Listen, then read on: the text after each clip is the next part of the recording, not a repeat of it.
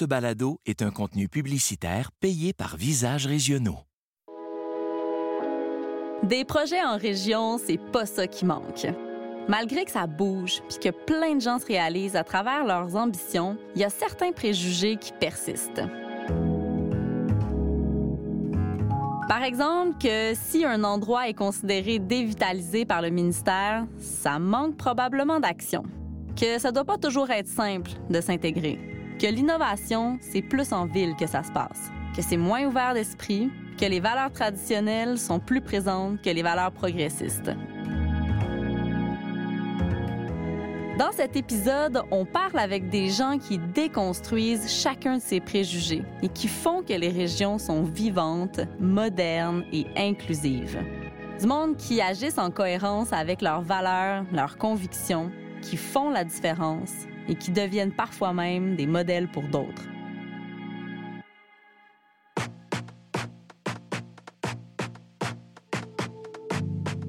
Je m'appelle Marie-Ève Arbour et je suis la fondatrice de Visages régionaux.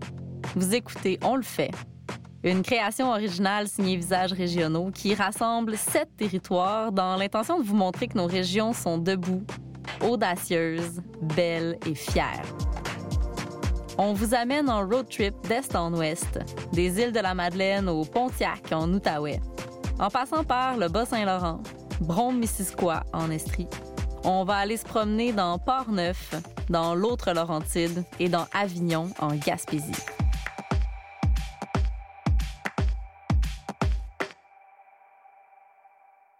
Quatrième chapitre. Faire la différence.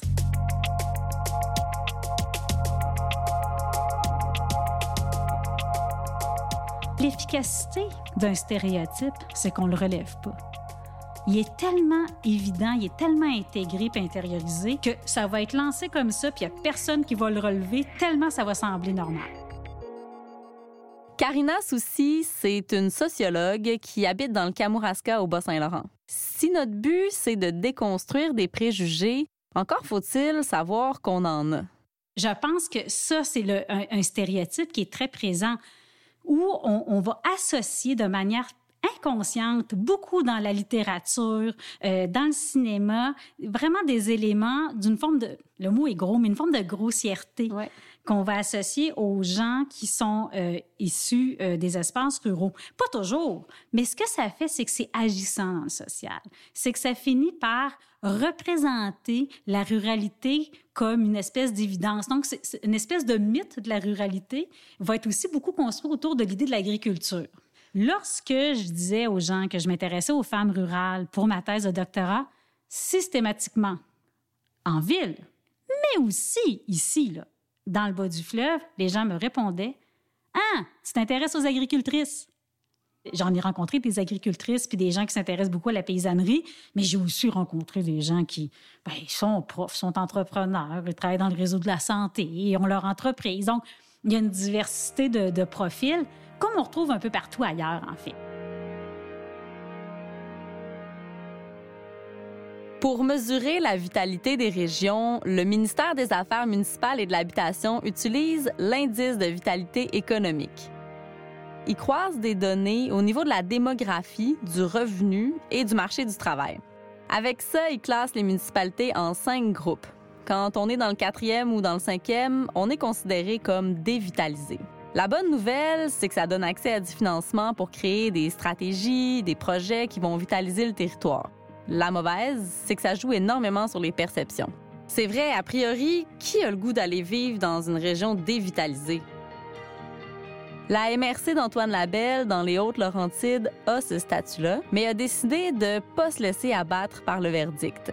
Pour se donner de la force et montrer à quel point la région est dynamique, elle communique maintenant sous le nom de l'autre Laurentide.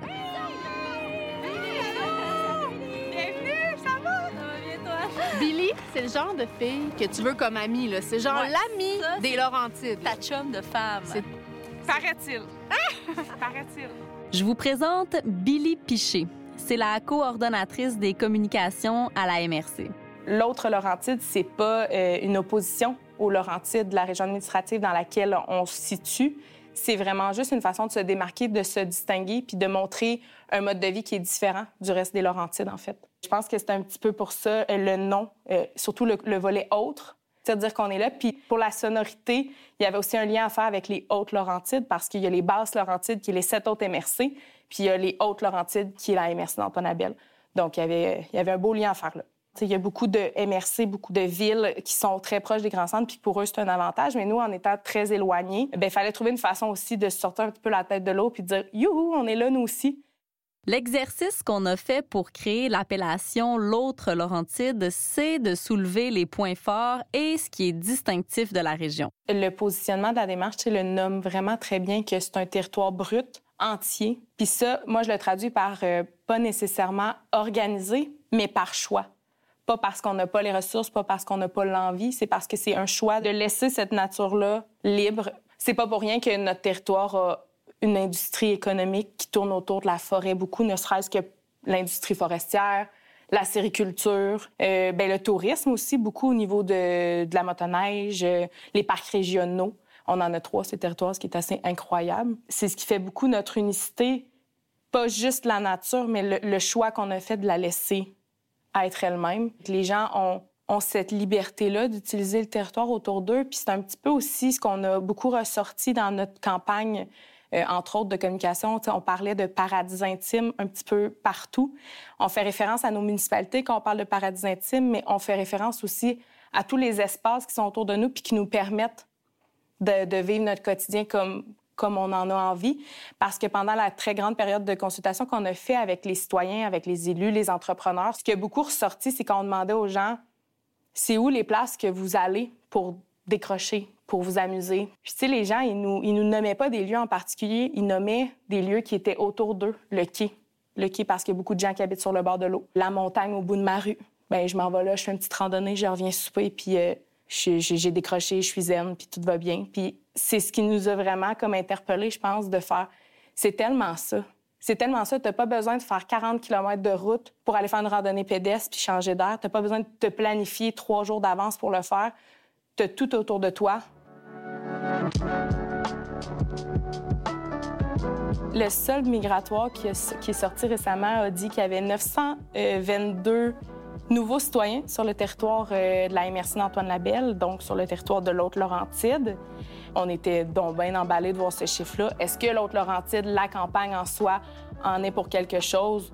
Je, vais me permettre de dire oui. Quand les gens arrivent ici puis qu'ils parlent à des locaux puis que les gens sont fiers, bien, ça leur donne peut-être un argument de plus pour choisir notre territoire comme, comme euh, nouvelle terre d'accueil. Parler d'un territoire de façon positive, changer le narratif, ça crée de la fierté. Et la fierté, ça se transmet, ça se propage, puis finalement, ça agit sur les perceptions. Le danger, par contre, ce serait de vendre du rêve, que ce soit exagéré. J'ai demandé à Billy de nous décrire à quoi ça ressemble le dynamisme de l'autre Laurentide. Tu sais, dans le fond, ce que j'aime beaucoup aussi de mon territoire, c'est que tout est accessible. Tu as envie d'essayer du théâtre, il y a des troupes amateurs qui sont prêtes à t'accueillir les bras ouverts puis qui ils vont te laisser ta chance. Puis c'est ce que j'ai fait. Puis là, je, m'en suis découvert une passion. Que ce soit les sports, n'importe lequel, nomme-les, il y en a ici ou bien s'il y en a pas, pars-toi aller. À un moment donné, j'avais juste envie de, de triper avec mes amis. Bien, j'ai décidé d'appeler la ville puis de faire ça tente-tu nous acheter un ballon de Omnikin, le, gros ballon de Kinball? Nous, on appelait ça Omnikin au secondaire. Puis on était des adultes qui criaient des couleurs dans un gymnase, puis on a eu du fun pendant plusieurs semaines.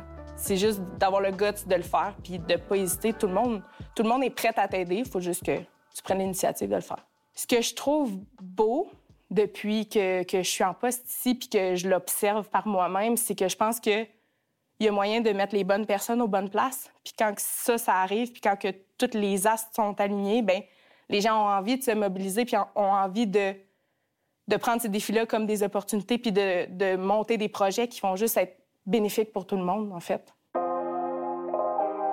Billy a mis le doigt sur quelque chose qu'on remarque souvent en région, puis particulièrement dans l'autre Laurentide. L'idée de se dire, si ça n'existe pas, on le fait. J'ai toujours été fascinée par les gens qui prennent les devants et qui transforment les enjeux en opportunités.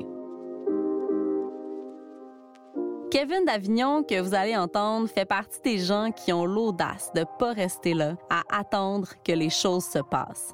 En mai 2016, quand je me suis joint à la MRC, il y avait une problématique de desserte Internet haute vitesse sur le territoire. On la connaissait depuis plusieurs années. Il y avait eu des premiers projets, des premières tentatives d'améliorer la couverture qui ne s'étaient pas réalisées. On a fait une étude justement pour savoir c'était quoi l'étendue de la couverture haute vitesse sur le territoire. Trois personnes sur quatre d'Antoine Labelle avaient un service de 5 mégabits et moins. Puis on fait quoi avec 5 mégabits? On est comme sur le bord de pouvoir faire une conférence audio si on met l'image là-dessus, on va avoir de la misère, genre, à être bien vu de nos auditeurs, puis on se partage ce 5 mégabits-là à la maison. Tu sais, aujourd'hui, c'est pas seulement un appareil qui se connecte, c'est plusieurs appareils qui se connectent sur le web. Tu sais, si deux personnes essayaient de streamer Netflix en même temps, c'était, ça fonctionnait pas. Travailler à la maison, télécharger des documents volumineux, c'était très long. Parmi tous les grands joueurs de la télécommunication au Québec, il n'y en a aucun qui voyait la rentabilité de desservir la région. Alors, ils se sont organisés. Ils ont créé la CETAL, la coopérative de télécommunication d'Antoine Labelle, pour construire, mais aussi opérer un réseau de fibres optiques pour qu'enfin tout le monde soit branché. Kevin, c'est un des leaders du projet. À la base, je suis urbaniste de formation. Moi, l'aménagement du territoire puis mm-hmm. l'urbanisme, c'était ça ma, vocation au départ. Je pense qu'on n'attend pas d'un urbaniste de travailler dans le domaine des télécommunications. Euh, c'est un peu champ gauche par rapport à ma formation, par rapport à mes intérêts d'il y a quelques années. Ce qui se recoupe là-dedans, c'est l'intérêt de service à la communauté. J'ai été impliqué, en fait, dans tout ce qui était euh, les étapes préparatoires à la construction du réseau, devait lancer des appels d'offres pour faire de l'ingénierie. Ce pas des trucs qui sont très glamour, mais il faut passer par là. Il faut justement trouver les partenaires avec qui on fait affaire pour y arriver. Puis à un certain moment, ben, j'étais tellement impliqué dans le projet. Du côté de la CETAL, ben, ils cherchaient quelqu'un pour, euh, pour le poste de directeur général. C'est là que j'ai décidé de m'investir dans l'opération du réseau puis de devenir euh, directeur à la CETAL. Fait que de passer de l'idée à l'action. Oui, de l'idée à l'action. Puis je sais pas si c'est tant l'action qui motivait que je suis une personne orgueilleuse peut-être. C'est l'idée en fait de convaincre qu'on avait fait le bon choix. Puis là, aujourd'hui, en arrivant à 5000 membres, on est une entreprise qui est rentable. On ne dépend plus de subventions, on ne dépend plus d'emprunts. on a atteint, justement, on a franchi le cap de la rentabilité. L'objectif, c'est d'atteindre 10 000 membres branchés sur le réseau de fibre optique. Notre réseau, quant à lui, va desservir 17 000 maisons.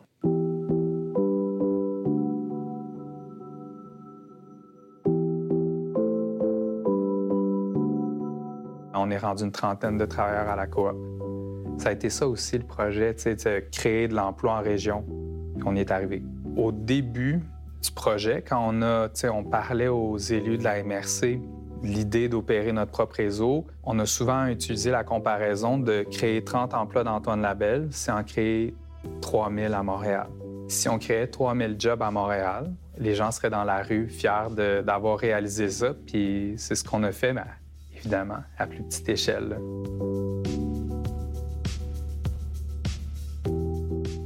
Un territoire qui se tient debout, c'est un territoire puis c'est une communauté qui décide de, ne pas baisser les bras devant des problèmes qui sont sérieux. D'avoir accès à Internet haute vitesse, c'est un besoin essentiel. C'est un besoin essentiel encore plus aujourd'hui avec ce qu'on a vécu dans les dernières années. Antoine Labelle s'est tenu debout en décidant justement de ne pas baisser les bras.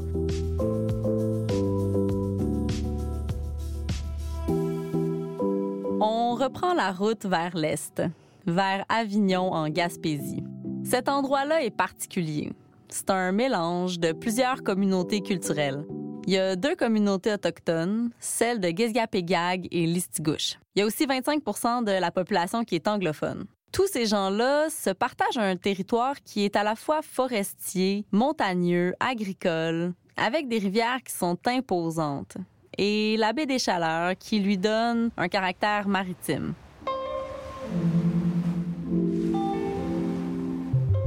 J'y ai fait la rencontre de Carl Casey et Ghislain Brière. Carl est gaspésien, Ghislain est montréalais d'origine. C'est là d'ailleurs qu'ils se sont rencontrés.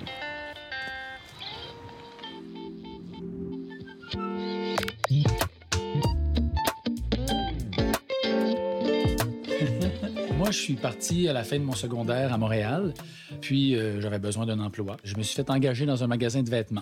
Euh, et c'est Ghislain qui travaillait dans ce magasin-là. Donc, euh, c'est lui qui m'a embauché. Et quelques mois plus tard, euh, est arrivé ce qui est arrivé. hein. on est tombé en amour. Donc, ça va faire maintenant 23 ans qu'on s'est rencontrés à Montréal. Mais on dirait que c'était hier. Oui, c'est ça. c'est- Je pense qu'on est bien tombés l'un l'un avec l'autre là, parce qu'on est toujours en amour.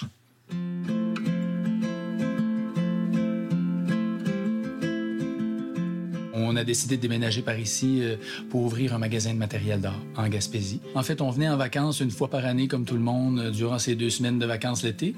Puis, à notre retour, euh, en 2005, euh, on s'est dit, hey, pourquoi qu'on déménagerait pas à Gaspésie? Puis là, ben, on avait huit heures de route à faire, fait que petit train va loin, ça a germé dans nos têtes. Puis après deux semaines, on donnait nos démissions, on faisait une vente de garage, on pactait nos trucs, puis au mois de juillet, on était arrivé ici.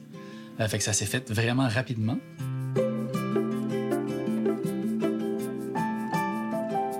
Avignon euh, bouillonne de culture, bouillonne. euh, on est vraiment un milieu explosif. L'été, il y a plein d'activités, il y a du théâtre, il y a des, il y a des spectacles.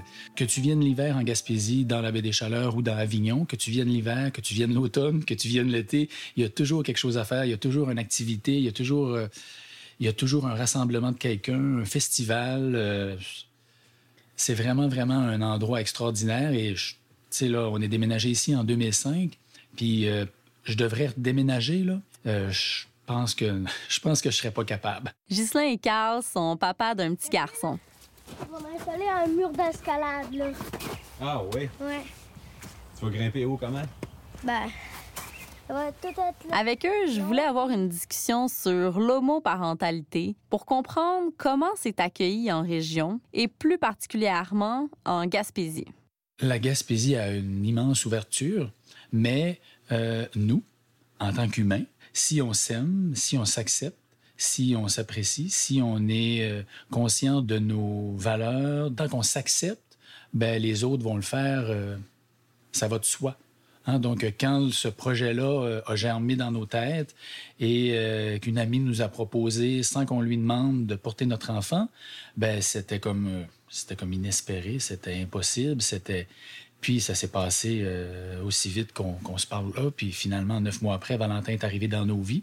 Les gens autour de nous, la population, nos amis, notre, famille, on s'est toujours senti épaulé, on s'est toujours senti euh, aimé de notre entourage, de notre famille. Jamais on a eu de, commentaires négatifs ou de... On s'est tellement bien euh, s'entourer de personnes euh, qui partagent les mêmes valeurs que nous. Les gens aimaient déjà en général Carl et Ghislain, tu sais. Puis que Carl et Ghislain, qu'ils aient un enfant, peut-être ça a fait Oh, wow, deux un couple de gars, il y a un enfant, mais oh, cet enfant-là va être heureux. Les gens en Gaspésie ont une très belle ouverture, sincèrement. En tout cas, c'est ce que je vis, moi, c'est ce que je vois. Moi qui est montréalais euh, depuis ma naissance, euh, les gens ici sont beaux. Beaux, beaux de cœur, beaux d'ouverture, là, voilà. Dernièrement, un parent me parlait, puis me disait Waouh, je suis content que vous êtes dans mon coin parce que euh, ma fille vient de me dire Ah, mais moi, tu sais, je pense que j'aime les filles. Mais il dit Je suis content parce que j'ai des personnes à qui me référer pour parler à ma fille. Ben regarde, il y a deux gars, ils ont un enfant. Euh, puis regarde, euh, euh, une telle, euh, elle a une conjointe, c'est deux femmes. Fait que de voir dans les yeux de ce parent-là comme un « Oh, wow, mon enfant va pouvoir vivre, excusez l'expression, mais normalement, comme tout le monde, je pense qu'on apporte ce côté-là de Ah, ben ces deux gars-là, gars, ça existe. c'est possible. C'est possible à Gaspésie en 2022.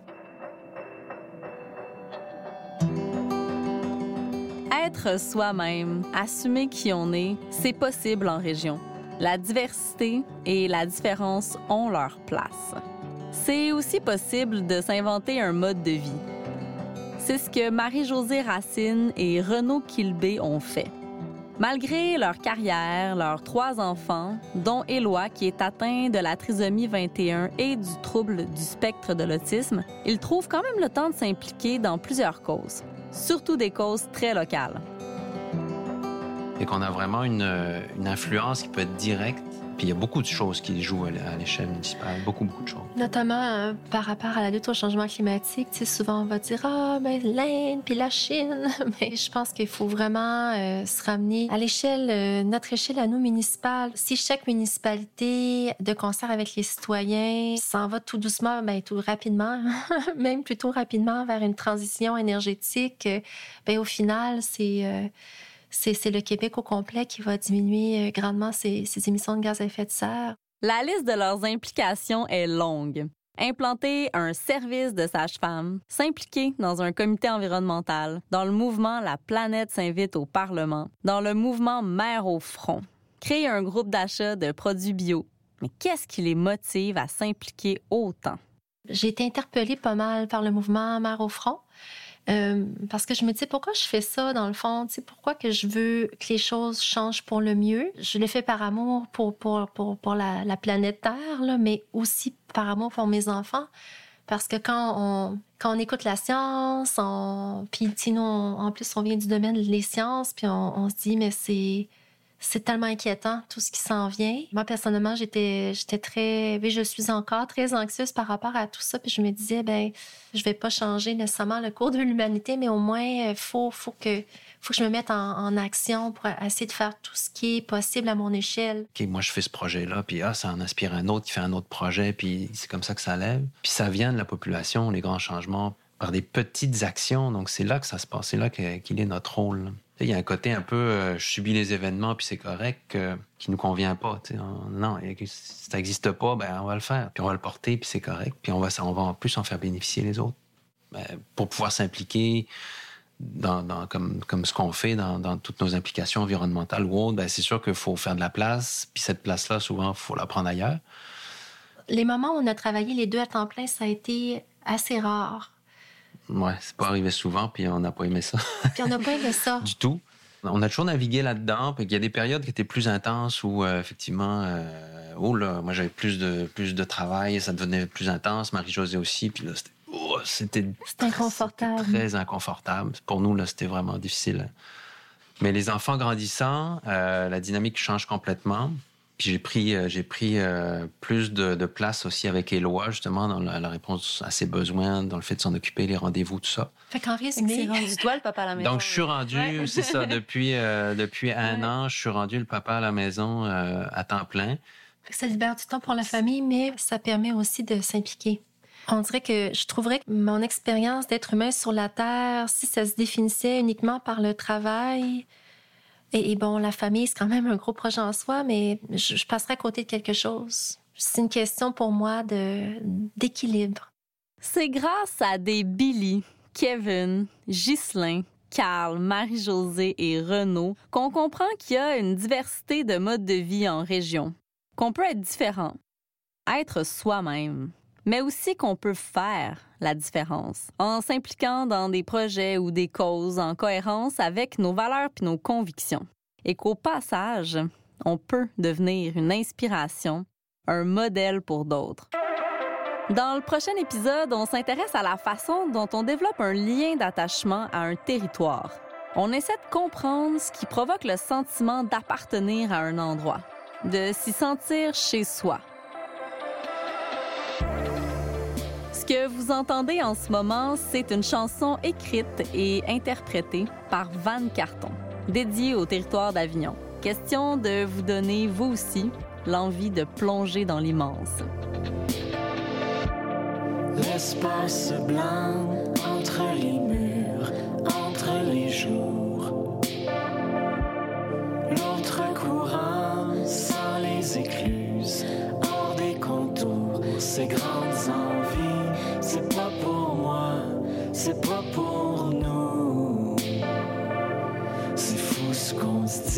qu'est-ce qui est pour toi, qu'est-ce qui est pour nous? J'ai toutes les raisons de plonger dans l'immense, toutes ces saisons qui passent.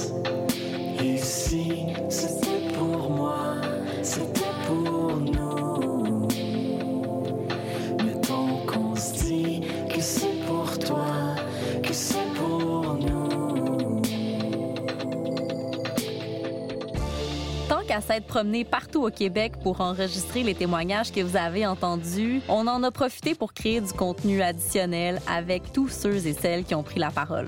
Plein de belles choses à voir, lire et entendre sur nos régions. Rendez-vous sur notre site web visagerégionaux.com.